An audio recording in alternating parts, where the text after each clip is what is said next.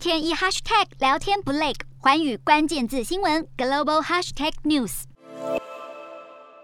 尽管美俄两国关系越来越紧张，美国太空人看到俄国太空人还是张开双臂，以热情的拥抱欢迎他们到来。这三名俄罗斯太空人搭乘联盟 MS-21 太空船和国际太空站对接成功，要展开为期六个月的任务。国际太空站是美俄和其他国家合作打造的结晶，二十三年来，各国太空人在这里合作进行各种实验研究。俄罗斯入侵乌克兰，引发欧美祭出严厉制裁。美俄的太空合作是否还能顺利进行，引发外界关注。俄国太空总署署长罗戈辛曾扬言要对美国停售遏制火箭引擎，讽刺地说要美国太空人骑扫帚上太空。俄国还宣布停止跟德国合作的国际太空研究。英国人造卫星原定从哈萨克太空中心发射的计划也被迫取消。先前甚至有传闻指出，俄罗斯可能利用这次的换班任务丢包。美国太空人，不过美俄双方很快就出面否认传闻。